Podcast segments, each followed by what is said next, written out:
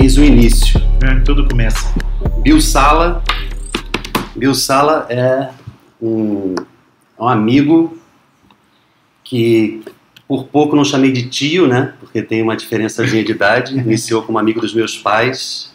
E ele que diz isso, né? Esse discurso de deveria ter chamado de tio, porque os sobrinhos e não sei o quê. Sou, você é um dos primeiros sobrinhos meus, com certeza. É, e minha irmã, só que aí a, vida vai seguindo e a gente vai. É, se for começar dessa história aí, é muito longa, né? Não, mas é longa mesmo. Não, fa- então faz um resumo, pronto. Na beira dos meus 50 anos, Pedro, olha aí, que ce- celebrando hoje. É. Não, hoje não, daqui a quatro dias. É mesmo, cara. E eu não vou estar aqui, que eu vou embora amanhã. Bom, mas eu te conheci, você tinha o quê? Dois anos de idade? Dois, três? Era nessa Dois e meio, é, por aí. Você, É. Foi que ano? Peguei no 82? colo.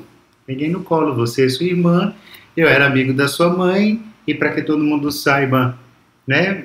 Vi você crescendo, vi você entrando na música, no piano, vi você é, olhando pra gente cantando lá e, e manifestando. Eu, meu Deus, esse menino, o que, que ele presta atenção nessa música? E foi descobrindo que você gostava. É, eu sempre, é, na minha infância, observando o pessoal, você e o pessoal do Sol Maior, eu tinha é, desejo de estar junto, né? E sabia claramente que não poderia, porque era um pessoal adulto. Mas lembro de cenas, assim, é, de reparando ah, vocês desenvolvendo como coral e às vezes como solista, assim, aprendendo a cantar. E às vezes era o, o Oswaldo. Tinha uma época do Edivaldo que você pegou também, com certeza. No né? começo, O Edivaldo Novaes, que é da Alto, Altos Louvores. Altos Louvores. Antes teve um grupo chamado Embaixadores de Cristo, que aí era, um- era uma mistura, alguns evangélicos e Dele, alguns né? católicos. É, Ah. que eles gravaram umas músicas é. com a comunidade Bom Pastor. Na época do, Edua- do Edivaldo, eu tinha na faixa de, do, de 12 para 14 anos. Eu cantava no. Eu cantava não. Aí eu era como você, fazia parte dos ensaios como irmão das meninas que, que faziam parte e cantava a voz do soprano. Ah, A é. Era- Não, eu não lembro exatamente disso. Pra mim você já era um adulto, talvez mais novo, mas eu não tinha, não sabia É. separar assim quem era, quem. menino total. É, Era- não, todos eram adultos pra mim de 30 anos. Aí depois que eu fui entendendo que, que não, não eram, eram jovens assim de 16, 18 às vezes. Não, mais a velhos. gente. Essa época foi 80. Foi antes, antes do meu pai morrer. Meu pai morreu em 82. Então, de 81 para 82, a gente começou a frequentar firmemente a comunidade Bom Pastor. Uhum. Lá, as minhas irmãs mais velhas, Adriana e Helena, começaram a fazer parte de um grupo de música na casa do Hugo e Mercedes, que eram os pais da Flávia e Fernanda, que eram minhas amigas. Então eu frequentava a casa, elas ficavam ensaiando e a gente brincando. E muitas vezes eu já sempre me interessando por música, sempre sendo atraído, eu ficava no ensaio e aprendia. Eu lembro que uma vez a Fernanda, eu acho que me perguntou, quantos anos você acha que eu tenho? Eu falei, sei lá, 30. Só que ela não tinha nem 22, sei lá, na época. Na verdade, na verdade até hoje eu olho para as meninas e, acho que a gente é todo novinho. É. Comentei que estou fazendo 50 anos, não é, não, é, não é nem por brincadeira, mas é, é uma surpresa para mim. E diante de você, nós dois assim, falando essas coisas, então Eu vou fazer 40, eu lembro que eu tinha 8 anos e você falou, vamos postar uma corrida quando você tiver 18. A gente aposta uma caixa de uísque, sei lá, uma coisa assim. Eu nunca fiz essa corrida porque Eu, você sabe que eu já fiz eu não- isso com os meus sobrinhos É. todos. Os agregados, inclusive, que eu chamo de sobrinho, nenhum topou. Alguns viram hoje e falaram assim, Marinho talvez, né? Não, o Marinho disse que ia topar, porque o Marinho tem uma perna que É. bate na minha cabeça, mas, mas a então. gente nunca apostou. Ah. E aí eu já disse pra eles, bom, já venceu o prazo. Mas era quem poderia te oferecer alguma ameaça de, É, de porque talvez. depois, depois que ele esticou grandemente, e aí assustou. Mas falando de música, eu queria primeiro introduzir é, que você tem uma história longa, porque o senhor é um ancião, né? Aham. E por ter começado muito cedo e é na, na, na igreja, no, no Ministério de Música e no, no início da renovação carismática, que você outro dia estava até falando, acho que foi ontem, ontem você falou isso comigo. Uhum. Sabe dizer o primeiro contato que você teve de servir na música? Ou uma coisa que foi acontecendo sem querer? Como é? Bom, o serviço oficial que eu, que, eu, que eu sei mesmo é na comunidade Pastor. Sim. A gente começou a frequentar, eu era criança ainda, e como minhas irmãs se engajaram na música e eu era Eu já fazia, já tinha feito teatro de Natal, na verdade riem de mim até hoje, porque como eu sou ator profissional também, eu comecei fazendo borrinho de presépio. É. Graças a Deus, ao longo da história, eu virei Jesus Cristo. Então, tive uma evolução Borrinho de presépio maravilhoso. de personagem, mas sempre foi muito bom. Então, dos 14 para os 15 anos, eu comecei efetivamente a fazer parte do grupo que cantava. Na verdade, a música era conduzida pela Doris, a fundadora da comunidade. Tinha um músico que muitas vezes estava presente, chamado Frank, que toca órgão assim de uma forma É. muito, muito peculiar, muito boa e muito empolgante. Então, E foi ele que ensinou o Rafael Pereira a começar a tocar. Primeiro Ah, ele é? aprendeu órgão com o Frank, depois ele passou a tocar piano. e tal. ah, E é o- quem é hoje. né? O Frank, o Frank foi influência para muitos de nós. A sua mãe, Aham. a Tita, né, muito querida amiga, já tocava, começou tocando violão também junto com a Doris. E eu até brincando com a Tita, eu falo assim, quando eu vi que a Marta tocava violão do jeito que tocava e era feliz, eu pensei, então eu vou tocar também. Sem É. desmerecer. Sim, Lógico não, que mas, não, mas ué, é é aquela isso. espontaneidade de quem, de quem não, não, não teve ou tempo ou dedicação para estudar, para virar um músico muito próprio, mas que para o serviço da igreja funciona e é muito bom. Então, as grandes influências foram essa: Doris, Frank, Marta, tinha a Daisy também, minhas irmãs que cantavam. É. Então, aos 14, eu lembro que aos 15 anos a minha mãe me ofereceu de presente de aniversário um violão. E eu disse para ela que, que queria muito, ela disse, mas só se você fizer aula. Aí eu me rebelei e disse que não, não queria fazer aula, que meus primos, meus amigos tocavam violão sem aprender oficialmente que eu seria capaz. Bom, eu tô Mas você acha que seria bom ter feito hoje eu, dia? é isso que eu ia falar, eu tô tentando aprender até hoje. É. Já tem 35 anos que eu tô tentando aprender violão. É aquela coisa, Pedro, de verdade, eu me toquei no percurso que eu queria, é que eu poderia ter estudado para ser um melhor músico. Mas não era isso, isso nunca teve apelo para mim. Então, eu, eu, nas vezes que eu tentei estudar, eu não me dediquei. E hoje eu sei que as coisas que eu me dedico para estudar, por, por gosto, por preferência, por identificação, eu, eu levo adiante. O que eu não gosto de estudar é, é como se assim, eu aprendo, mas aprendo pela metade. E na música, foi muito. Na música, em relação ao instrumento violão, foi muito assim. Mesma coisa com o teclado. Tem, Ah. Tem três anos, aliás. Eu tenho muitas coisas para te perguntar, para você me dar uns toques. Como é que alguém que não sabe tocar Aham. projeta no, no, no teclado aquilo que sabe no violão. É. Eu tenho tentado passar por isso, porque às vezes eu toco teclado, na verdade eu toco diariamente teclado em missas. A minha mãe mesmo falou que você tem tocado na- nas missas. Mas assim, eu, eu vou até olhar para quem está me assistindo para ver assim, é muita cara de palminha. É mesmo. Porque eu sei que eu não sei nada. Mas, eu- na verdade, o que, que acontece? A necessidade é o seguinte: precisa ter música. É. Não tem quem toque. Sim. Aí quem toca, por exemplo, que é músico profissional, organista grandioso, tem um valor para o trabalho dele e, e realmente vale o valor que cobra. Sim. Mas nem sempre a comunidade ou o padre tem aquele valor. Aí pergunta se alguém se dispõe. Voluntário, né? Nessa hora eu me dispus, a, recebendo apenas um prolabore, e o padre falou assim: vamos testar. Ele foi muito honesto comigo assim: vamos testar. É um padre que entende bastante de música. Aham. E ele falou assim: meu filho, realmente você não toca nada. Mas o que bom que ele falou, pelo menos. Falou, falou com muita clareza e eu fiquei confortado. Aí ele falou: Mas o que você faz garante o que você canta. É. E o importante é você conduzir o canto.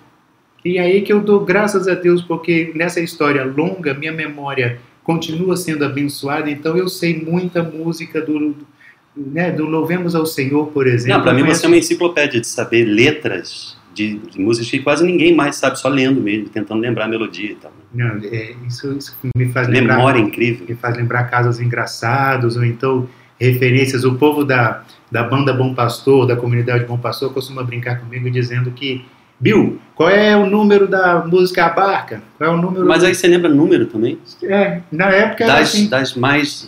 Na época usadas, do Bom né? Pastor, nos 4, 6, eu não sei fazer as contas muito direito, não. Mas dos 15 aos 24, então são nove anos. É. Nos nove anos na comunidade Bom Pastor, a gente sempre aberto a muitas músicas novas e sempre acompanhando tendências ou lançamentos evangélicos, católicos, canção nova, shalom, seja o que for, mas a gente seguia muito o livrinho Louvemos ao Senhor.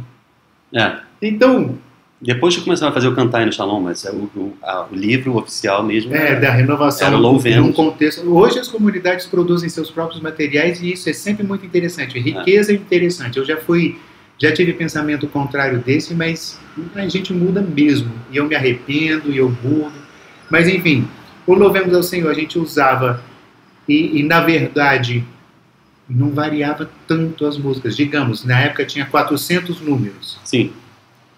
e usava o, o, o 409, o 244 ou o 233, e aí eu guardava. Eram umas 20 músicas que tocavam mais e o resto ficava só como E, e acerto. como mesmo. as 20 eu guardava fácil, quando entrava a 21 primeira, entrava logo na minha playlist. É. Não, eu lembro de cenas de você falando sem olhar no microfone na missa. Vamos agora abrir o Louvemos o Senhor no número 1271. Fala um número assim, nossa, como é que a pessoa já leu antes e tal? E eu fui sacando, e um dia você falou que. Acho que alguém comentou que você tem essa, essa lembrança. Mas respondendo a coisa do teclado, eu acho assim, enquanto você estava falando, eu fui pensando. É, por exemplo, o- eu tenho uma influência muito forte de outros instrumentistas que não são pianistas, no, no meu jeito de tocar. Hum. E eu não sei se, se é de propósito ou se é porque pianista toca, faz um caminho mais tradicional, mais erudito para digitar, que no meu dia a dia nunca foi, nunca funcionou. Você sabe que eu passei por pagode e por aí vai, então nessa época de interagir com o pessoal, de banda, eu fui não só moldando meu jeito de tocar, porque até então eu só tocava piano clássico, e eu comecei a ter que tocar piano popular, e ao mesmo tempo aprendendo a interagir com banda e, e aprendendo a dirigir banda e escrever cifra para banda e saber as dinâmicas de, de peso, volume e formação de acorde. E aí nesse meio tempo eu fui sendo influenciado por pessoas tipo Wilson Prateado, que é um baixista de pagode. E até hoje eu sou, porque o cara é incrível, mas o cara é baixista e violonista e arranjador. E eu comecei a pegar dele coisas e de outros músicos que, que tocam percussão ou é, outros violonistas e tal. Então, é, eu fui percebendo que o jeito de tocar música popular não precisa seguir uma linha tradicional, nem deve muitas vezes. É, uma vez ou outra você faz uma formação de jazz, ou então uma linha, uma escala, é, você precisa saber a teoria, mas, mas para... Você falando assim, eu penso, precisa saber a teoria. Eu não sei nada. Mas você precisa A saber teoria que eu sei é muito de orelhudo, assim. Se você fizer um teste comigo, igual o teste de inglês, vamos ver que nível de inglês você tem. Aí eu vou responder uma série de perguntas e vou ser qualificado. Você sabe alguma teoria que Musicalmente- funciona para você. Exatamente. Eu, não- eu também não sei várias. Por exemplo, que o André, que, que é meu sócio, trabalha comigo, sabe. Ele sabe. Ele é formado em violão clássico. É ridículo. Ele ri de mim, entendeu? Mas, para aquilo que você se propõe a fazer, você se prepara até aquele nível no mínimo, né? Vou até te contar um, um segredo, que agora não é mais segredo. No, no teclado que eu toco diariamente, eu não sabia onde era o botão do transpose. Aham. Eu não sabia acionar o function e, e ligar e tal. Então vinha, o padre pregava na homilia alguma coisa que me remetia assim, não, então vou cantar essa, esse canto de comunhão. Aí pensava, não, mas esse canto de comunhão começa em si bemol. Si bemol, isso durante a missa. Aí eu assim, mas si bemol é como, gente? Si bemol é isso, isso, isso. Não, mas aí daqui pro fá, não, eu tenho que mudar o tom. Toca em dó. Aí mudava música, né? Aí acabava Ah. mudando a música. Ou então Canta um tom acima até chegar cantava no um tom, tom acima do dó e do ré, que são sempre mais fáceis, só que aí a voz ficava lá É. em cima. E, e é o que muita gente faz. aí. Nossa, e teve. Só que transpose é uma muleta que, se você começar nesse enveredar nesse caminho, tá ferrado. Não, eu não sai dele. aí né? confesso pra você e assumo diante de você que é um músico que eu respeito muito. Por exemplo, no violão, eu demorei, na verdade, uns 30 anos para usar o capotraste. Justamente porque na minha cabeça eu cresci pensando, usar capotraste é coisa de preguiçoso. Aham. que não quer aprender a modular e a fazer todos Porque os a função do acordes. capo, na verdade, não é você usar como muleta para mudar de tom.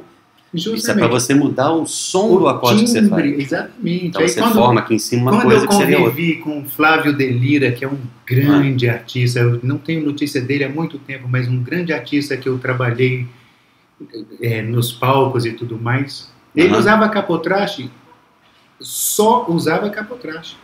E eu achava, mas ele toca tão mais difícil, os acordes tão É, mais difíceis, o mas, o violão dele só tinha, a sonoridade do violão dele era única. Exatamente, a E foi, função o que, é e foi o que eu percebi. Que é para mudar a alegria, ou o tom, ou o timbre. Sonoridade mesmo. E aí, é, o que eu fui percebendo na prática, e depois eu fui confirmando, vendo outras pessoas. Por exemplo, o Rafinha é um cara que eu fui vendo muito como, como ele utiliza o teclado, né? E eu fui vendo, ah, então tem muita coisa que eu já fazia por intuição e, e, e é isso mesmo. É, é você ritmar. Então Vamos- depende da formação, por exemplo. Se você está tocando sozinho numa missa, você precisa saber aquilo que aquela música te pede. Uhum. Então você vai ritmar, você vai fazer o baixo, você não vai ficar só fazendo a melodia, a forma do acorde que, que vai competir ou não. Você, vai dar espaço para a voz que está naquela altura, você vai formar aqui uma oitava daqui ou mais acima e tal, para poder cada um ter o seu espaço e você guiar não só na, na, na harmonia, mas, com, mas no ritmo para quem está cantando. Só de você falar, tá, eu tô até achando graça, porque eu consigo fazer o acorde, o baixo, eu vou seguindo o acorde, eu não consigo nem fazer aquele movimento tum, tum, tum, tum, para poder chegar. Aham. Se eu, é lógico, é porque eu também não estudo, não treino, não, não pratico. Isso Ah, é não. lastimável. Mais prática do que qualquer Mas- outra coisa. Até ia te perguntar, lembra da Daisy? Claro, Pois é. falei dela um dia desse. Ah, a Daisy, grande amiga, outra, junto com a sua mãe, super influenciadora na- no meu gosto pelo violão.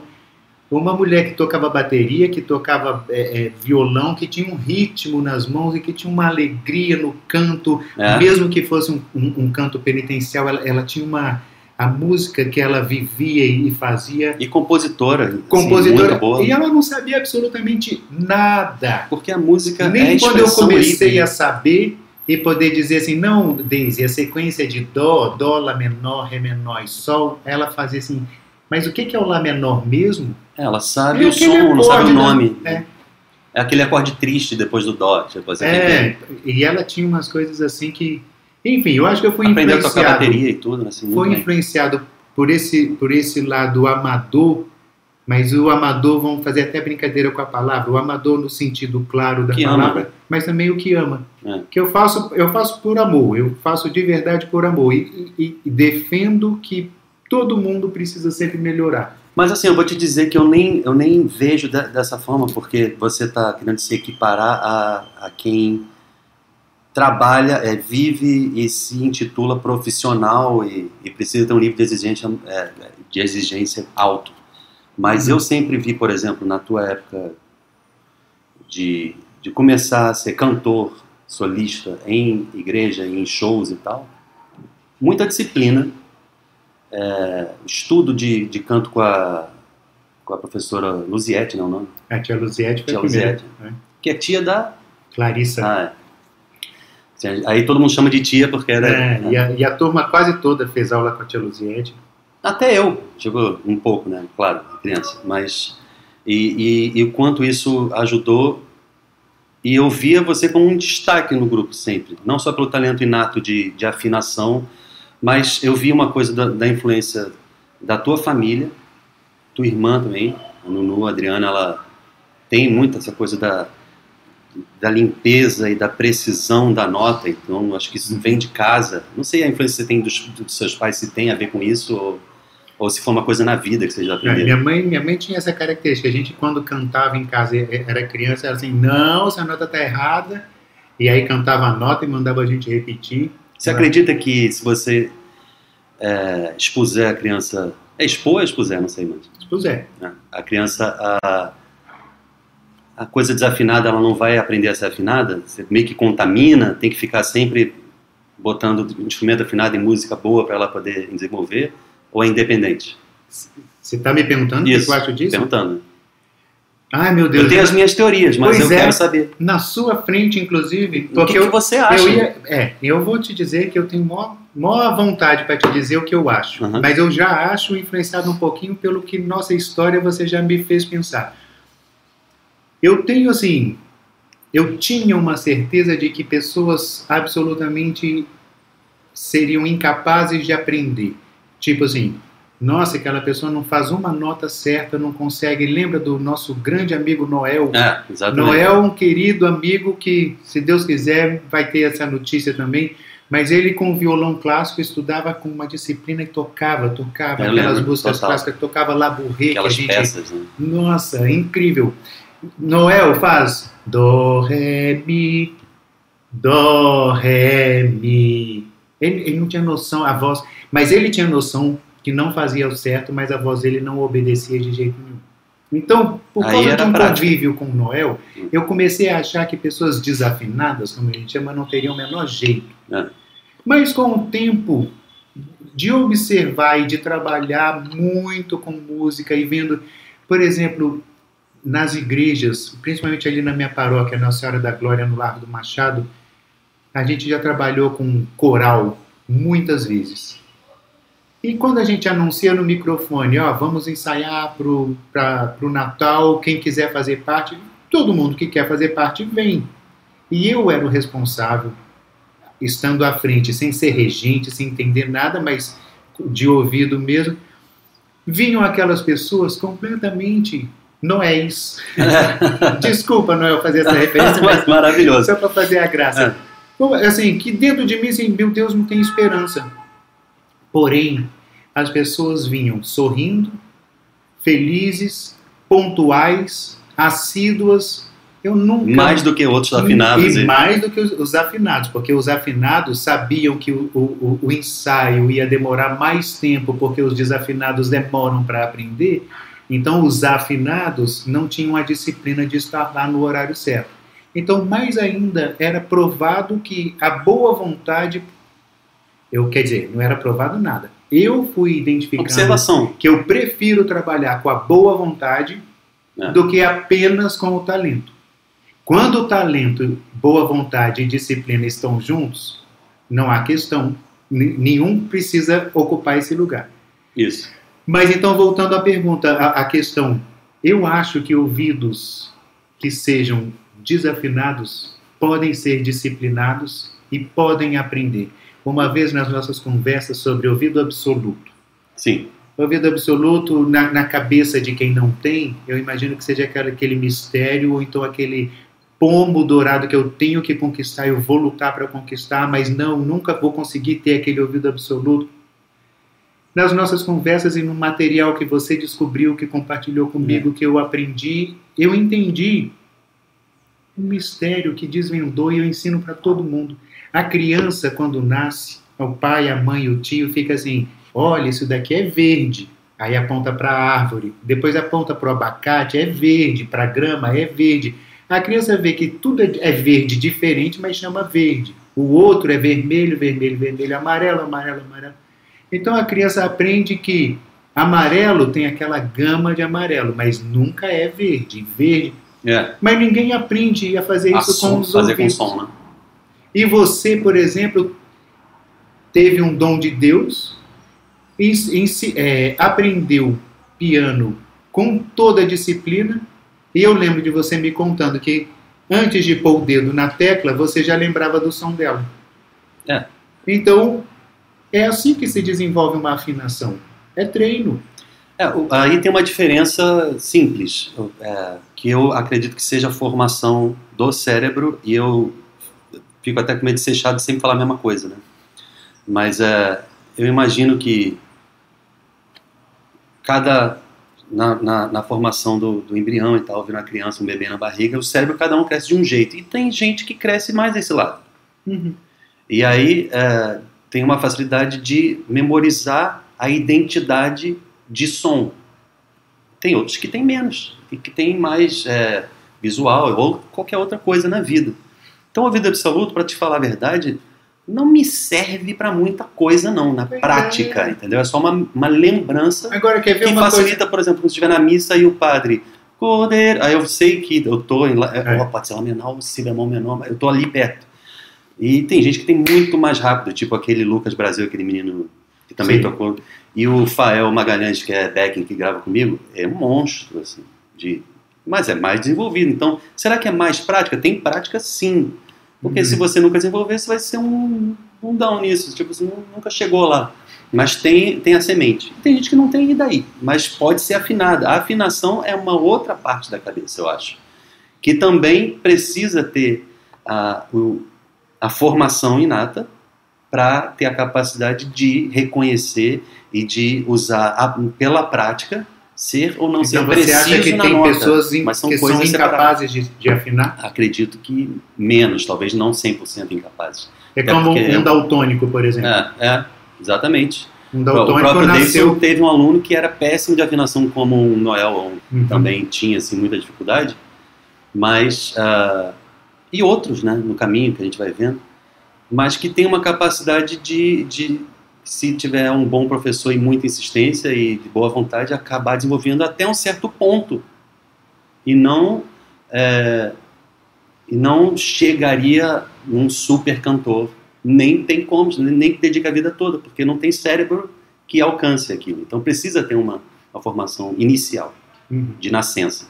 E aí o cara que é daltônico, ele pode treinar corpo que nem um louco. Não é isso. É uma limitação cerebral. Talvez até na inteligência ele, ele olha para aquilo e vê, não é vermelho, não estou enxergando Ah, vermelho, esse mas é cinza aquele aqui tom. é verde e esse cinza é vermelho, mas é cinza para ele. E ele sabe que Loucuras, se ele né? for estudar as milhões de variações de cor, ele não vai ter capacidade, de, porque não tem, pronto. A gente não tem capacidade de ouvir acima de 20 mil hertz ou abaixo de 20. E os cachorros têm. Eu nunca vou ser um cachorro, por mais que eu treine, eu não vou ouvir assim. É. Então o meu cérebro não está pronto para aquilo. Do mesmo jeito a afinação, do mesmo jeito a ouvido absoluto e outras coisas, né?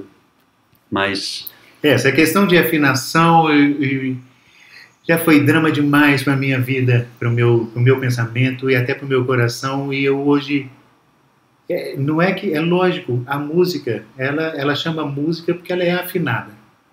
A música desafinada ela tem esse é uma nome. convenção. É. Ah, Então, tem notas, essas notas a Quer, gente quer brinca ouvir um, um dos maiores micos que eu já paguei na vida sobre afinação? Então vou contar para todo mundo. Eu estava na Itália, num convento, num mosteiro. Estava tava hospedado, né? Estava fazendo uma experiência de vida num mosteiro e já muito entrosado com os monges. Não era um mosteiro grande de muita gente, não. Mas era um lugar que passavam muitas pessoas. Num determinado, não sei se era final de semana, passaram uns músicos.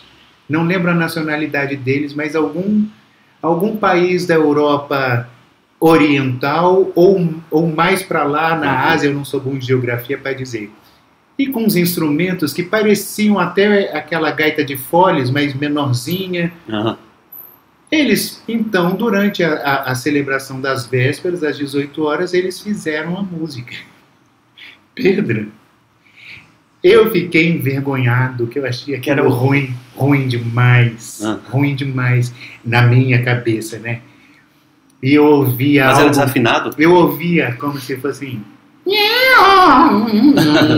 Mas as notas não casavam para mim, a minha lógica Sim. ocidental não me deixava entender. Ah. E aí o mico, o grande mico foi na hora do jantar, os músicos já tinham ido embora, ficamos só, eram três monges, eu e mais, tinha mais alguém. E na conversa, eu ousadamente, petulantemente virei assim, nossa, eu nunca ouvi coisa tão ruim, que coisa desafinada era aquilo. O monge, que até hoje eu tenho contato e é um cara ele é da minha idade, inclusive, mas monge é monge, né? A gente É. olha para o cara com o maior respeito. Ele abriu um sorriso tão acolhedor para mim. E naquele momento eu achei, ah, acertei. Ele É. também achou É. desafinado. No dia seguinte eu colhi a informação e, resumidamente, assim, eu é que não entendo de nada. Eu não sabia que na escala daquela origem daquele instrumento, é aquilo eles, tocaram certíssimo. Tava maravilhoso. né? Eu é que com meu ouvido limitadíssimo estava chamando os outros de desafinado.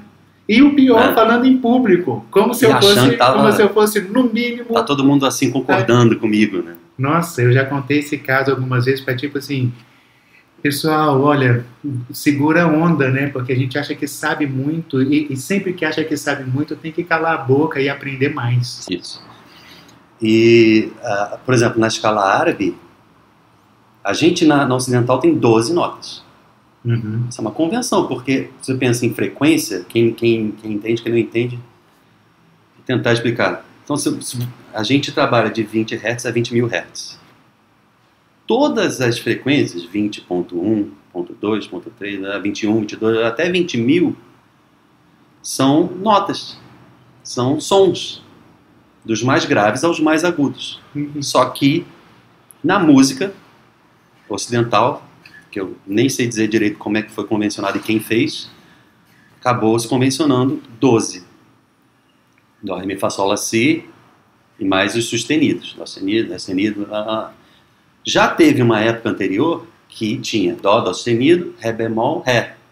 Ré sustenido, Mi bemol, Mi, Mi sustenido, Fá bemol, Fá. Depois ainda deu uma limpada maior.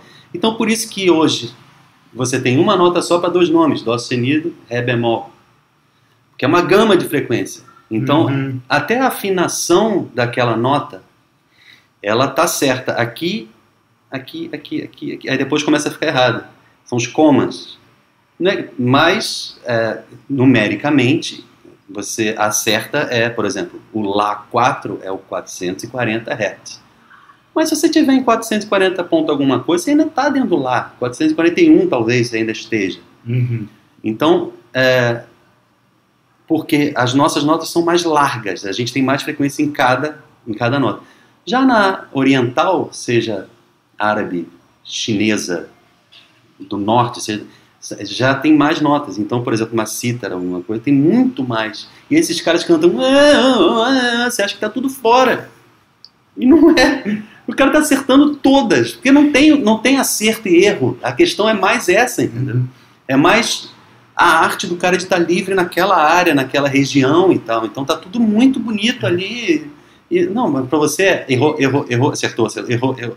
Porque a gente fica nas 12 ali, né? É, aliás, até te pergunto também que eu eu comecei a ouvir essas coisas e foram somando esses conhecimentos para eu poder ficar muito mais tranquilo sobre afinação, não sem o rigor da minha afinação, do- da minha educação Aham. auditiva, mas é, por exemplo, alguém falou, alguém que eu respeito falou assim, não, que a, a linguagem do rock, a, a afinação do rock, ela não tem uma, uma precisão necessária. Tem um semitom ali que, Tem. que faz parte. Isso. Então isso é mesmo assim, isso é compreendido dessa É forma. compreendido em certa ocasião, porque afinação é afinação e acabou. É, eu, eu acho o seguinte, tem artista que, aliás, isso é uma opinião, até comento com você. Os recursos, Aham. quando são usados como recursos, eles sempre serão válidos. Quando você não chama aquilo de recurso e você só sabe aquilo, aquilo é limitação. É. Explicando, Você É. ou é ferramenta ou é prisão, né? é, Você não preciso nem dar aquilo. exemplo, mas, mas uh, os queridos utensílios que a gente usa para cantar, os portamentos. O portamento é uma coisa que a gente vê muito em, É. em gente que canta voluntariamente na igreja. É. Senhor, tu me Chegou lá, olhaste demorou nos olhos Ó, e faz essas curvas. Aí eu, eu tento fazer, ó. Não tem que percorrer esse caminho todo com a mesma vogal, não. Interrompe a vogal aqui, Senhor, pula direto. Agora, se você quiser fazer isso, como é, no popular, Alcione faz isso. Como um desenho que você às vezes faz uma curva na mão, mas outras vezes você faz reta, às vezes você faz um ponto. É. Não é toda hora o Então, vilínio, né? então agora eu fico mais tranquilo, até comentando. Eu lembro isso. do Davidson Silva dando uma aula de canto e dizendo: Não, aqui cai de paraquedas na nota, não, não vai chegando até ela pela terra até chegar Uhum. lá. Tem que saber, pensa na nota, memoriza, e aí tem a ver com a informação que da posição da corda vocal para chegar ali. Oh, oh, oh. E quanto mais, mais é, prática, mais bonito e mais preciso Uma fica. professora de canto usava também essa expressão do, do chegar de paraquedas. É. E quando ela dizia que a gente vai subindo a montanha e toca a mão aqui, corre o risco de não ter chegado na nota ainda.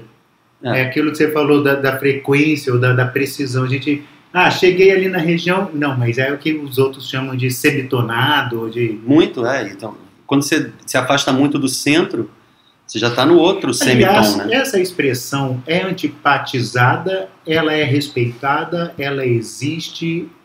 O, o- ah, a pessoa está semitonando. Porque a vida inteira eu ouvi, parei de usar já há muito tempo, porque eu acho que, que a pessoa que está semitonando não sabe. Então, não Semitonar é desafinar, porque você é só afina quando você acerta. É, Mas você está então, semitonando é uma forma de descrever que você está Tá quase lá. meio tom, um semitom perto da nota. Mas que já é outra. Se você pensa que do dó para o dó sustenido é um semitom, você está em outra nota. É, você está errando. Você semitonou, você então, errou. então você entende, feio. entende onde eu quero chegar? As pessoas às vezes ficam se consolando Ou ao menos um semitonei. respeito, um respeito humano, de, em vez de falar assim, não, tá desafinado. Você Não, você está semitonando, como assim, ah, eu só cometi um semi-erro. É Não, um você semi. comete- é um come- semi. Você semitonou, você, você mudou o tom para outro. Os tons são todos em, em semitons. Então, você errou por um tom. É, Só que a gente chama de um tom, dois semitons, na verdade. Entendeu? é Você assim. errou por uma nota. Uhum. E, mas, ah, respondendo à história do rock, Ah, sim. É, o rock é filho do blues. E no blues existe o- a cultura do, do bend, da nota na guitarra. Hum. E isso foi pro rock, entendeu? E isso foi pro gospel, que também é filho do blues. Da coisa do cantar com a... brincar com a, com a nota e com, com os portamentos e com... Então existe, por exemplo, um vibrato, que é a nota mais alta, mais baixa. E tem o vibrato que não é esse nome, eu acho, que é a nota que sai e volta. Você vê que eu estou indo para baixo e voltando Uhum. com a nota. E tem gente que vibra mudando de nota e vibra tanto que acaba fazendo outras notas e nunca chega naquela. E já lembrei de algumas, não falarei. E tem outras que fazem o vibrato for o meu na nome, pode falar na então minha não, que você, na verdade, é o, é o anti, é isso que eu ia falar. Que algumas vezes você, você foi expressou antipática, não vou nem dizer antipaticamente, mas assim, que não gosta muito de gospel é, o- da influência americana extra carregada Uhum. nos vibratos e nas, nos portamentos e nas, naquela coisa da super arte de melismas e tal, e que eu entendo, eu adoro, mas entendo que também essa, essa parte italiana sua e essa escola europeia e a escola também tradicional brasileira da parte da tua mãe e tal é, te influenciaram a ser o mais reto e mais limpo falando daquilo que eu falei de você e tua irmã e tal de, de vibrar na hora certa, se rolar e muitas vezes não vibrar e fazer notas sem desenhos, porque ela é bonita por si, não Uhum. precisa de floreios e tal. Existe essa beleza, você vê na música erudita europeia, vamos dizer, Andrea Bocelli, limpo e lindo, né? Por exemplo, um cantor de R&B que é totalmente americano, totalmente influência da mas que não vibra muito, Brian McKnight, por exemplo. E ele, de propósito, muitas vezes é mais difícil você não vibrar, e muito cantor usa vibrato para disfarçar erro, imprecisão e falta de prática de estudo e dedicação. Mas ele não, ele mostra que ele faz a nota reta porque ele é bom mesmo. E ele quer, não porque só para provar para os outros, mas porque aquela nota não precisa ser vibrada. Ontem eu estava gravando, a gente ainda está gravando hoje ainda, com o Bruno Faglione, do, do cantor do Rosa de Saron, Sim. e tem pontos que a gente diz ah, aqui é reto, ou então aqui vibra. E ele mesmo pergunta às vezes, né? Então, a técnica do canto foi aquilo que você falou das ferramentas. Você não pode ser preso a um jeito só e dizer, não, esse aqui é o meu estilo. E claramente não é o teu estilo, é, o- é- é até onde você É conseguiu sua chegar. limitação. Entendeu? Então não é um estilo, é uma escravidão a, a, a falta de dedicação e de, de explorar outros. Eu acho que você chegou num ponto que, para mim, é, eu, eu parei já na minha vida de, de levantar as bandeiras e querer que o mundo me ouça. Graças a Deus. Deus me deu tempo de não ser mais defensor das minhas ideias. Mas as minhas ideias continuam minhas. Só que eu só gosto agora de dividi-las para quem quiser ouvir. Então, o que eu penso é um cantor, ele pode, deve sempre estudar. pode, deve sempre aprender. Pode se especializar num único caminho e sabendo que existem vários. Pode também aprender vários. Você mencionou esse rapaz e, e eu fiquei até mais curioso ainda para continuar acompanhando o, o, trabalho que vocês fazem juntos para poder ouvir como é que alguém, por exemplo, nossa querida amiga Olivia. Sim. Olivia, e, e eu citaria também a Débora, enfim, algumas pessoas queridas que a gente conhece e que em algum momento elas entenderam meu Deus, eu sei usar isso daqui e eu posso fazer isso. É. Não, como é que faz aquilo? Aí pesquisa e aprende, e faz e começa a dominar e vai fazendo cada vez mais coisas. Então, hoje eu sei que eu não sou capaz de aprender algumas por não me dedicar, porque talvez uh -huh. é, eu passei muitos anos achando que eu era incapaz. Então, talvez se eu, se eu treinar com alguém que saiba me ensinar, porque eu fiz aula com o, o, o, Diego Timbó e ele conseguiu, conseguiu não, ele me fez fazer coisas que eu nunca imaginei. Não, e ele é incrível na, na direção, assim, de, é, de é. técnica, de achar o caminho e a posição e, e E ele tem aquela coisa de, de, um bom treinador, ele é. olha para você e fala, não é você que acredita, sou eu que acredito, então vem comigo. É. Aí você fala, então tá. E eu sou desse, assim, se um diretor fala, se abandone, eu me abandono, porque eu sou ator, é para isso. É, não, falar em ator, se eu puder trocar radicalmente. Vamos como é que é. Você já fazia teatro antes de estudar teatro, mas você se formou recentemente. Tem quanto tempo você se formou em teatro? Eu me formei em 2000 e... Meu Deus do céu, com 44 anos, 2014. Ah, okay, é. E aí...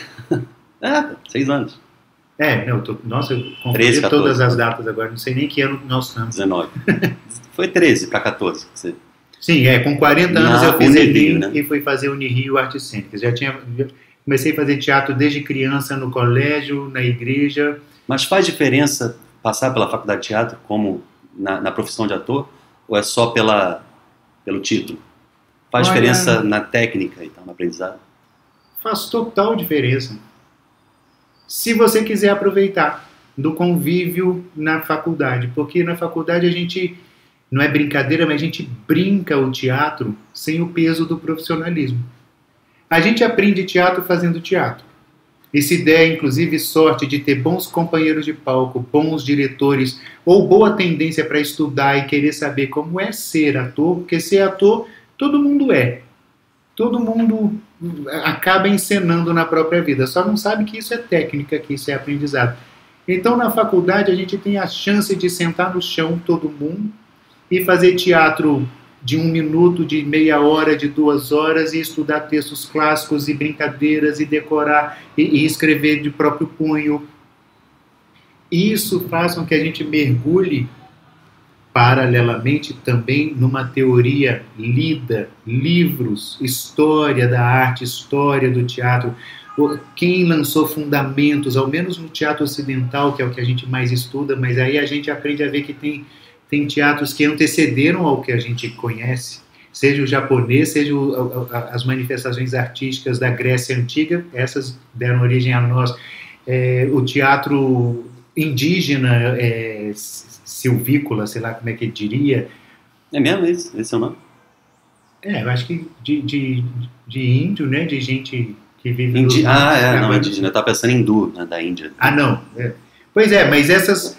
É, quando a gente aprende, lê, estuda, a gente tem chance de saber mais do que quem só pratica.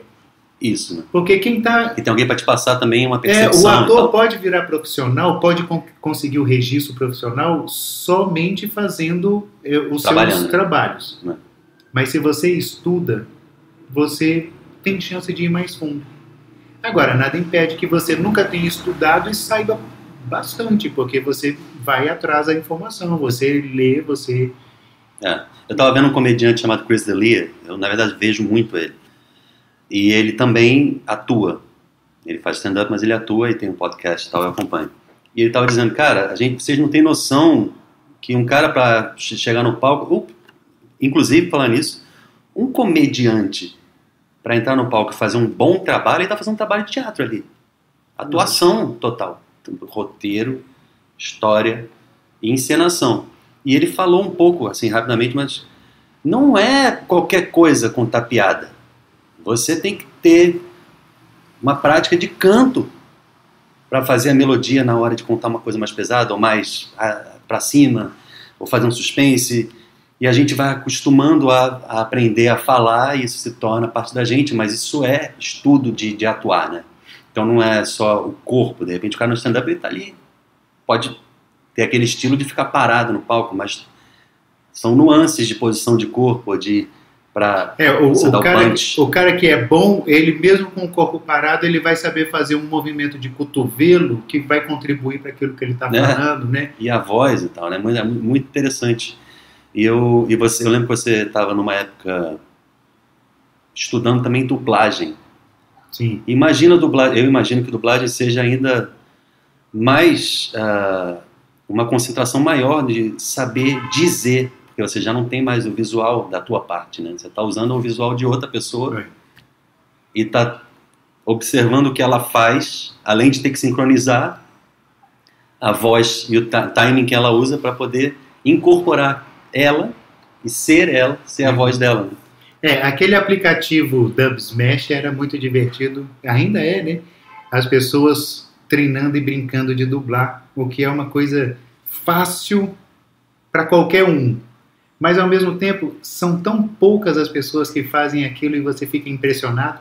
Então, eu, eu, eu fiz apenas um curso com um professor dos mais, assim, dos nomes, as vozes. Imagina o cara que faz a voz do Gandalf, do, do, do Senhor dos Anéis. Sensacional. E faz mais uns outros que agora me foge a memória, mas o vozeirão. E o cara, bacana demais. É, mas o, o curso que eu fiz não é não, não tenho lá essa experiência não, mas me deu a noção Primeiro, para ser dublador você tem que ser ator. Exige, Justamente porque exige isso. Exige o registro de ator, o, o, o treinamento do ator. E nas aulas, a prática que eu tive, a gente sofre muito mais a preocupação de fazer sincronizado. Porque a entonação, ela é rica. Ela é rica demais. Ok, a gente vê filmes dublados e alguns são assim, nossa, que dublagem péssima mas muitos a gente não comenta. Mas cada vez menos, na verdade. E outra, e a gente não comenta, nossa, que dublagem maravilhosa. A gente apenas acha Sente normal. que é natural e, é. e a, intenção é essa. Mas né? por quê? Porque falar é natural. É. Eu, por exemplo, as, ainda hoje é capaz de eu ouvir esse, esse nosso bate-papo e falar assim: meu Deus, a minha voz ainda faz isso. E minha voz é. É. Eu fico surpreso com a minha voz, mas todo mundo que ouve minha voz fala: ah, é a voz do Bill.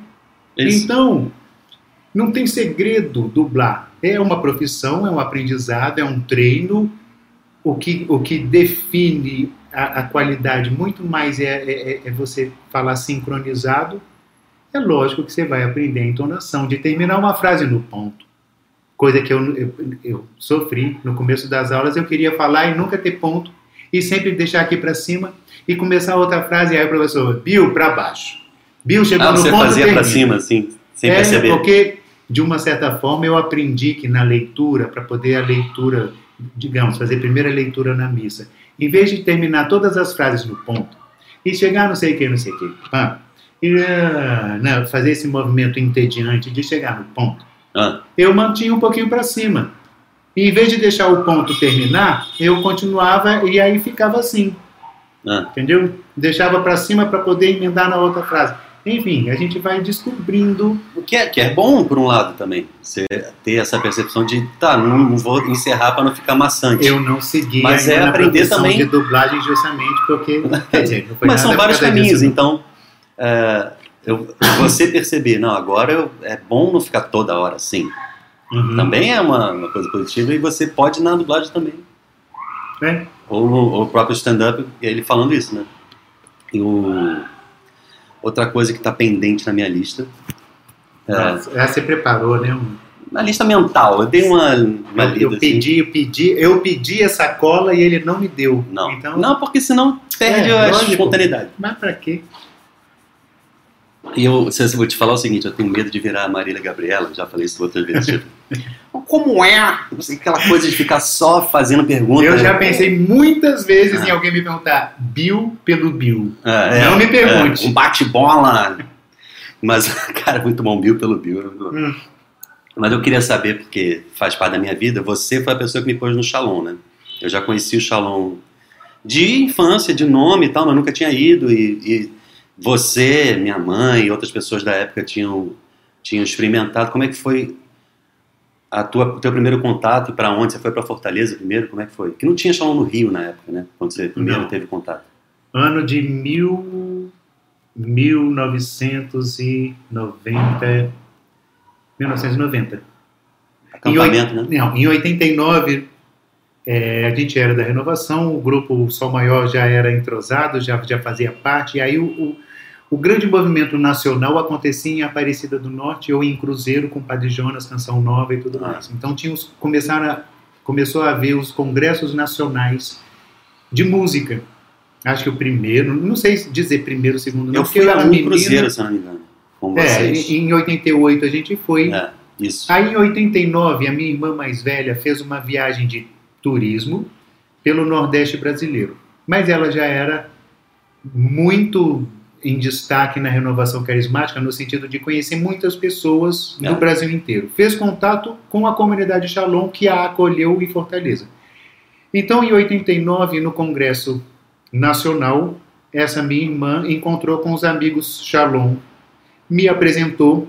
Foi quando eu conheci Nicodemos, conheci Célio Cavalcante, conheci o Bremen, conheci mais uma galera, Isaías Luciano e mais alguns montes, Aham.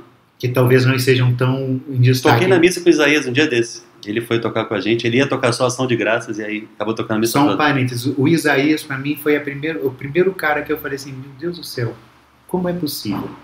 ele tem um teclado dentro da cabeça dele, porque ele escolhe a nota e faz. É muito bom. Ele, ele canta, e ele canta, é- ele é um menino, ele, ele se diz, ele, ele é muito humilde, eu sei que é, mas ele é, gente boa, assim, ele é de uma simplicidade. Tranquilo em relação à música. Então. Fecha parênteses. Em 89 conheci, e minha, e minha irmã então colocou a pilha para eu ir fazer o acampamento do Shalom. Em 89 foi o primeiro acampamento do Shalom. Aí em 90 foi o meu primeiro. Então, o meu primeiro acampamento, eu tinha 20 anos, era o, prim- era o segundo acampamento da comunidade Shalom. Como é que aconteceu? Fomos para o, o Congresso Nacional, aí em 1990, e eu voltei de Cruzeiro, interior de São Paulo, para Fortaleza no ônibus do Shalom. Três dias de viagem. Três dias de viagem, fora o prego que o ônibus dá, porque Nossa. no Nordeste o ônibus dá prego. Então deu prego na- no interior da Bahia.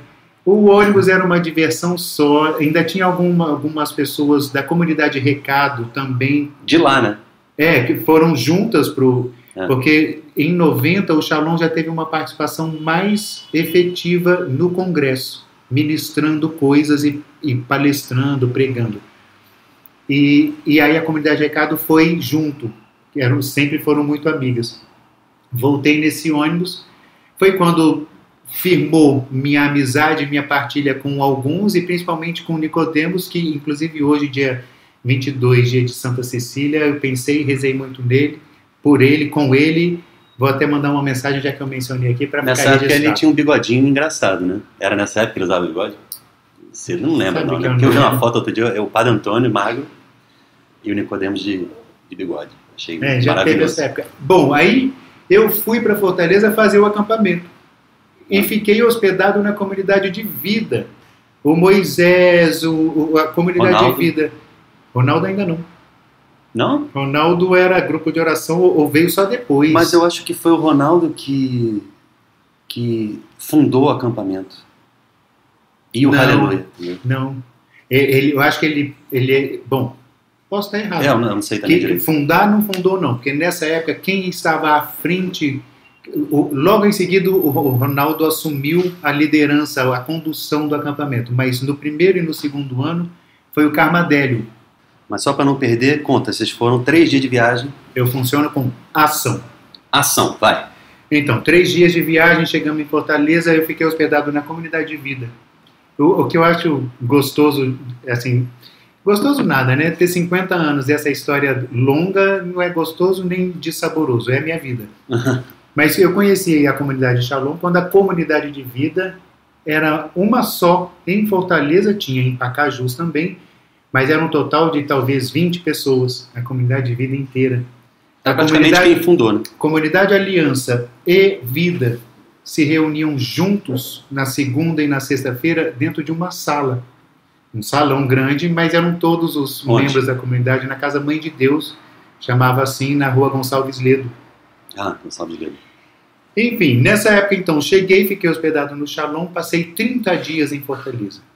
Porque ficou, em, quer dizer, na viagem toda, entre o, o congresso em Aparecida, a viagem, a hospedagem na comunidade, a semana inteira de acampamento e mais uns dias até voltar para o Rio, demorei um mês.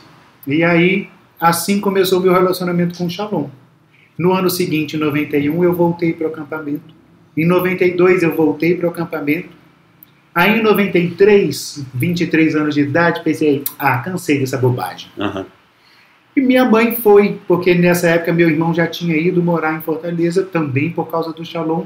E ele foi ao acampamento também uma vez, Ele acho. foi no meu segundo acampamento, meu irmão foi. E Marco aí Sala, todo mundo conhece lá. é, recebeu oração lá, e o Moisés e a Emi disseram para ele assim, olha, é momento então de você vir para Fortaleza, a gente te acolhe, e, e aí uma resposta de oração já oferecendo emprego para ele, ele foi. Em 93 eu me rebelei e não fui. Mas quando minha mãe foi a Fortaleza, o Moisés falou assim, é, é, chamando de tia Glória, tia Glória, tenho pensado muito no Bill. Bom, quando minha mãe voltou para o Rio e me disse isso, deu aquele Ah, é. calafrio assim, eu pensei, meu Deus do céu, Moisés está pensando em mim, ferrou tudo. Aí fui em 94 para o acampamento. No acampamento, Moisés olha para mim e fala assim, queria conversar com você. Eu falei assim, eu também.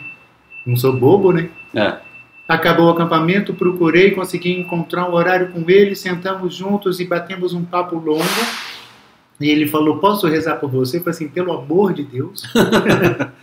Como não, né? E rezamos, e ele rezou, e impôs a mão e abriu a palavra e partilhou certas coisas comigo. E no final da conversa ele falou assim: Bill, eu quero te fazer um convite em nome da comunidade. Uma coisa bonita do Moisés que eu sempre vi ele fazendo.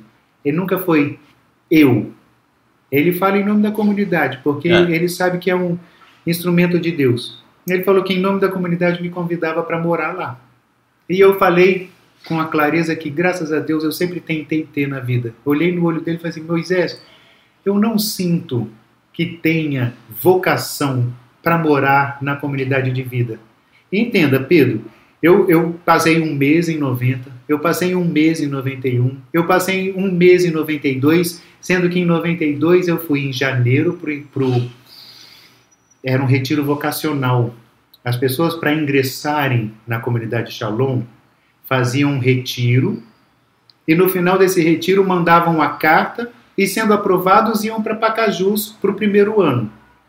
E depois de Pacajus já era consagrado e tudo mais. Então eu fiz o retiro e a Amy falou assim: Bill, mande sua carta para mim que eu deixo na mão do Joãozinho, hoje Padre João.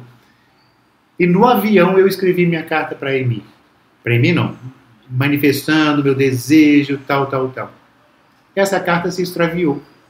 E eu Ah. fiquei sem resposta. Sim. E aí foi por isso que em 93 eu fiquei na mágoa, feridinho, de que Ah, não, sim. ninguém me respondeu, não Entendi. quero. Aí em 94. Por isso que em 94 eu disse para o Moisés, não, eu não sinto vocação, porque na minha cabeça eu já tinha concluído que a mão de Deus tinha conduzido essas coisas. E o Moisés foi claro para mim e falou assim, eu também não. Eu não estou te fazendo um convite vocacional, estou te fazendo um convite para vir morar, para se distanciar dos seus problemas, das suas vivências, do seu, para ter um momento de vida comunitária, para ter um aprofundamento de oração pessoal, para você poder ter uma experiência de vida reticências. E aí eu tomei a atitude e topei. Aí ele falou assim: quando que você quer vir? Pedro, acho que isso era dia 20 e poucos de julho. Eu falei assim: ah, Moisés, eu volto para o Rio, faço mais esse semestre na faculdade, tranco a, mat a- matrícula, em dezembro eu venho. Ele falou assim: se você fizer assim, você não virá. Eu te dou um mês para voltar para Fortaleza, senão você não precisa vir. Aí foi a primeira atitude que eu tomei a minha vida nas minhas mãos e fui para Fortaleza em 2004, em agosto de 2004. Cheguei lá, passei uma semana na casa do meu irmão e fui para a comunidade de vida e passei 10 meses morando na comunidade de vida, vivendo toda a- aquela vida. Foi nesse ano que eu convivi diretamente com todos aqueles irmãos e principalmente também Ronaldo. E o Ronaldo veio a falecer em fevereiro do ano seguinte. Eu cheguei em 94, ele em 95. Ele era o coordenador da casa, eu me dava bem com ele. E como eu era bem explosivo, e ele também, mas ele era explosivo, só que um pouco mais sob controle, porque ele rezava um pouquinho mais. Uhum. Então ele me ajudava muito a entender que as minhas explosões tinham assim, você tem todo motivo, você tem toda razão, você tem, mas justamente é isso que você entrega para Deus em mansidão. É. E eu brigava muito com ele, mas acolhia. Enfim, minha história com o Shalom foi assim. Passei então esses nove meses, e aí depois depois do falecimento do Ronaldo, a comunidade deu uma, uma sei lá, como é que é, o, quem é quem é da comunidade, sei lá como é que diz sobre esse momento, mas a minha visão de fora foi assim, Deus estava espremendo um pouco mais aquela cana para poder sair um caldo mais doce ainda. Só que eu de fora via o amassar de Deus e fiquei assim, Moisés, eu estou me sentindo peixe fora d'água. Vocês estão sofrendo um, uma transformação que eu, eu não estou comungando e eu estou querendo sair daqui. Ele falou assim, vai com Deus. Uhum. Aí eu fui morar na casa do meu irmão, continuei morando em Fortaleza mais três anos. Depois voltei para o Rio, aí o Shalom já tinha chegado no Rio de Janeiro. Nesse meio tempo que eu fui para lá, a casa do Shalom no Rio foi fundada. 96. E aí, quando eu voltei, me engajei no Shalom daqui, que era tinha a, a, coordenação do Timbó, uhum. e enfim, e de lá para cá continuo amigo do Shalom e hoje em dia não tão próximo. Não, e, e, o, e esse caminho é interessante e quis falar sobre isso com você porque é, faz com que outras pessoas possam se identificar. Tem gente que entra para a comunidade Shalom e outras comunidades e é, e talvez se sintam culpadas por não se sentirem parte e depois de um tempo saírem achando que erraram. Mas o que eu posso dizer com toda segurança é que isso nem sempre é assim. É o que Deus quer, assim como o Moisés te ofereceu uma oportunidade de passar um tempo para beber daquilo ali, daquela vivência, mesmo claramente você dizendo e ele também confirmando: não, eu também não acho que você tenha um chamado para se consagrar, não.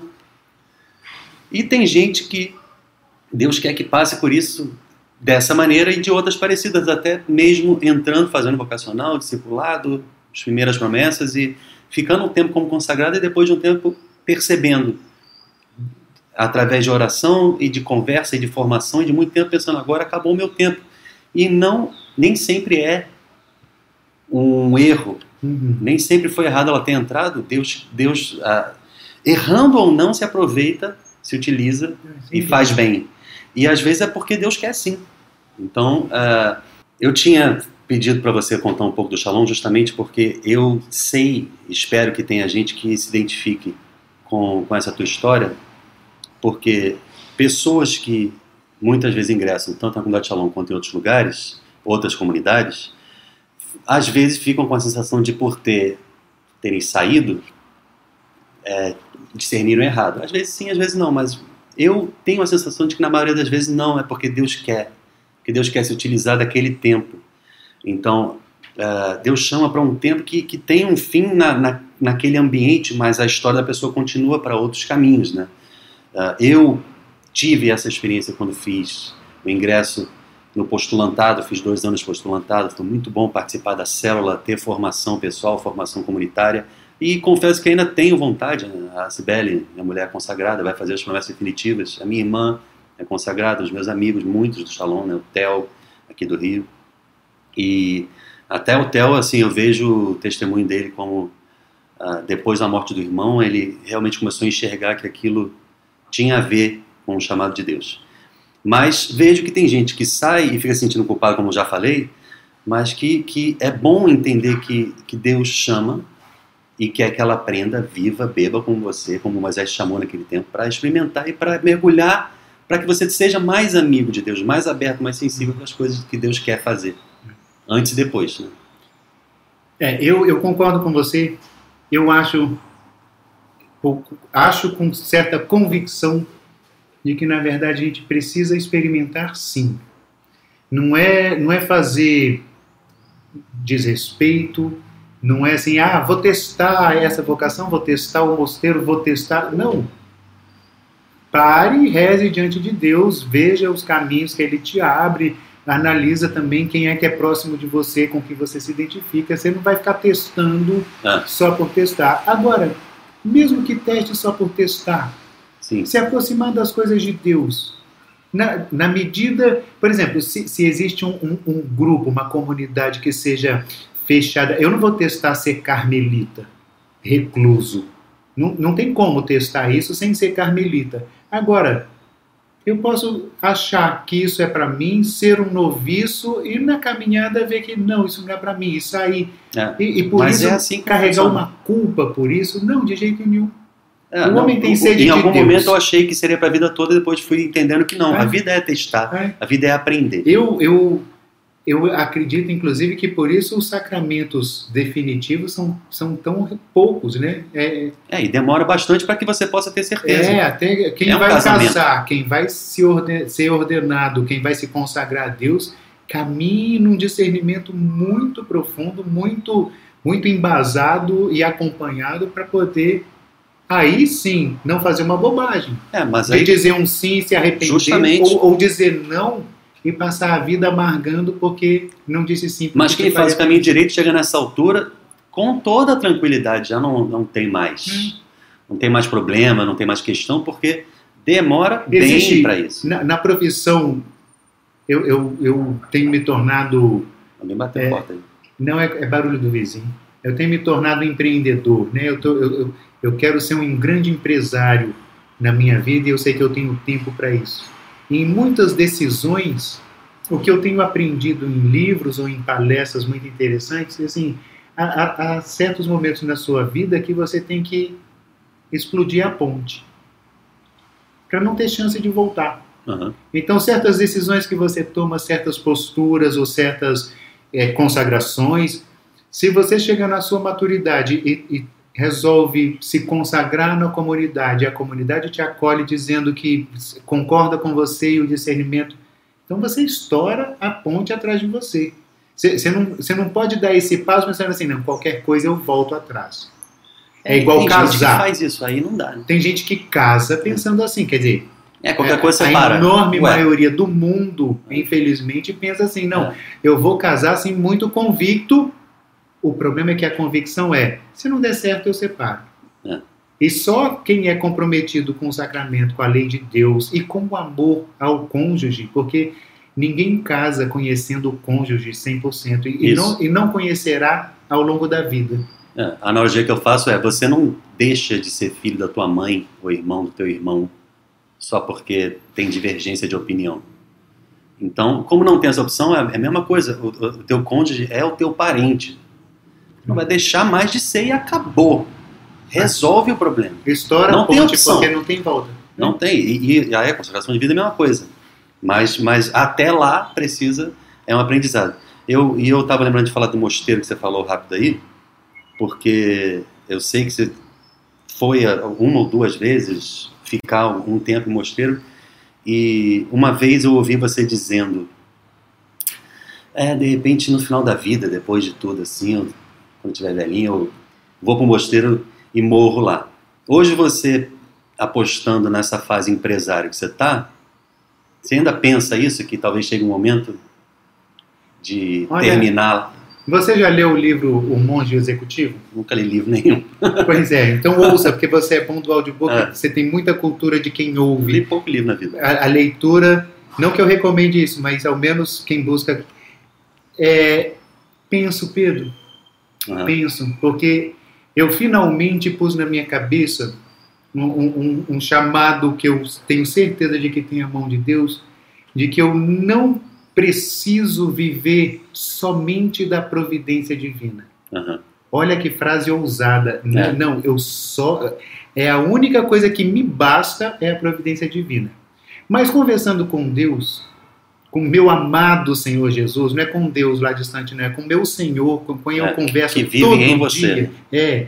Eu, eu falo muito com ele assim, Senhor, eu sou muito grato, muito grato. Não me falta nada na minha vida, Jesus. Não me falta, não me falta. principalmente falando de coisas materiais e dinheiro e recursos, Aham. nunca me faltou. Mas eu falo com ele na mesma amizade que a gente ouve em Santa Teresa d'Ávila, ou a gente lê Santa É. Teresa d'Ávila falando com ele, eu falo também, mas Jesus, eu queria que sobrasse, né? Sabe o que, que ele me disse há pouquíssimo tempo? Ah. Ô Bill, para não faltar, depende de mim. Para que sobre, depende de você. Se esforça. Caramba, eu eu falei assim: "Ai, Jesus, obrigado, eu tô livre. Eu tô livre porque eu não vou mais te pedir o que sobre. Eu- agora eu vou fazer, me É, ajuda. Pedir que não falte, né? Não, É. eu, eu, eu não vou pedir para ele a sobra. Sim. Eu, ah, eu vou contar com ele, que eu não preciso nem pedir, ele cuida de mim e não Sim. deixa faltar. Mas já que eu quero que sobre, então eu tenho feito um movimento na minha vida para construir coisas, É. para ser autor da caridade, para ser uma pessoa que possa dar para os outros. Não é que eu queira ser rico só por ser rico, que eu, eu não quero ter bens para ter bens, mas eu quero conquistar. E isso, a Isso. prosperidade é bíblica, a prosperidade é uma coisa abençoada, o dinheiro sendo usado da forma correta é bom. Então são conceitos e crenças antigas que eu tinha negativas e que É. eu hoje já enxergo muito claramente. E com isso eu quero dizer, eu tenho uma sensação de que quando eu tiver sem preocupação com tempo e dinheiro, eu vou poder ser livre. E sendo livre, onde é que eu quero estar? Onde que eu sou mais feliz nesses 50 anos? É no altar tocando, é no grupo, na, na salão paroquial ensaiando, é, é ajudando pessoas que não têm menor experiência a ter um pouquinho, a ter o prazer, porque as pessoas amam o microfone. É uma loucura que antigamente eu lutava contra isso falava assim, ah, vaidade, não, não, não. Hoje, assim, é, realmente é gostoso demais você falar, 200 pessoas ouvem. Isso. E quando a gente está num ginásio com 50 mil, com 200 mil É. pessoas e você fala aqui, 200 mil te ouvem, isso é, isso é maravilhoso. Então tem que dar o prazer sim para as pessoas e eu quero propiciar isso. Agora, eu acho que é plenamente possível eu virar um ermitão, que eu amo a solidão. Eu fico em casa, quando eu estou sozinho em casa, eu não ligo televisão, eu não ligo música. Uma vez você falou comigo, Bill, você ouve pouca música. É. E eu tenho ouvido pouca música, mas o meu coração não para de cantar em nenhum momento. Então eu fico em silêncio porque eu estou cantando o tempo todo. Bonito isso. E então é capaz de eu virar um monge, sim. Ou então um monge no meio da rua. Como, como o Moisés identifica e o Papa João Paulo II direcionou, nós somos santos de calça jeans. Isso. Eu posso ser um monge no centro da cidade. Tomara que não aqui no Rio de Janeiro, que eu já estou cansado da muvuca do Rio de Janeiro, mas o centro da cidade que for, eu acho sim que o, o monge é o coração. É, são, são várias coisas, caramba, agora, uma lista de coisas que eu queria falar nesse. Porque da última, então vamos fazer o contrário. É, existe sim a, o anseio de, de fugir da muvuca, ou o anseio de, de se afastar dos próprios problemas, o que pode ter te levado a buscar o acampamento, ou buscar o shalom, um tempo, a comunidade de vida, ou buscar a Itália e, e, e duas vezes para o mosteiro ficar um mês, dois meses, três meses. Mas é assim que Deus faz com que você chegue no objetivo que Ele planeja, que é estar tá, em comunhão com a, com, tá atento e tá, tá aberto a Ele fazer e falar o que Ele quer. Então Deus faz na, de ordem ordinária, natural. Você não- então, às vezes a gente pensa, não, mas será que eu estou indo para o mosteiro porque eu quero fugir dos meus problemas? Não se preocupa com isso. O objetivo é o que importa, né? Outra coisa, a gente confunde muito. A gente não. É, a palavra pobreza e a palavra riqueza são ambíguas. Então, tem a pobreza e tem a riqueza que nem toda pobreza é positiva. Nem toda riqueza é negativa. Pobreza pode ser de dinheiro e pode ser de outras coisas e, e vice-versa, né? Vocês entenderam a analogia. Mas assim, se você tem um coração e uma formação, uma cabeça que entende os valores, a moral, as coisas de Deus e o Evangelho, você vai ser rico sendo pobre. A pobreza evangélica não determina se o quanto dinheiro você tem, mas sim o que você faz. Então, já não sobraria nada. mesmo que você tivesse muito, se você souber o que fazer com, com, com o teu dinheiro, com os teus bens. Sim, por exemplo, a minha irmã, eu lembro, ah, ela dá carona para todo mundo, ela vai lá, não sei o quê. Pode ter coisa sobrando, entre aspas, para quem vê de fora, mas na verdade ela põe a, a serviço. E tem, e tem quem tem tem quem tenha pouco e também põe tudo a serviço e vice-versa. Tem gente que tem muito e não põe a serviço, né? Então é, é, uma, é uma preocupação que se cria de não errar, mas que acaba engessando a ação do Espírito Santo e, e, e a nossa inteligência de perceber que, que bem pode ser feito em qualquer situação, né? É. Então não há vergonha em querer, em, em querer ter dinheiro.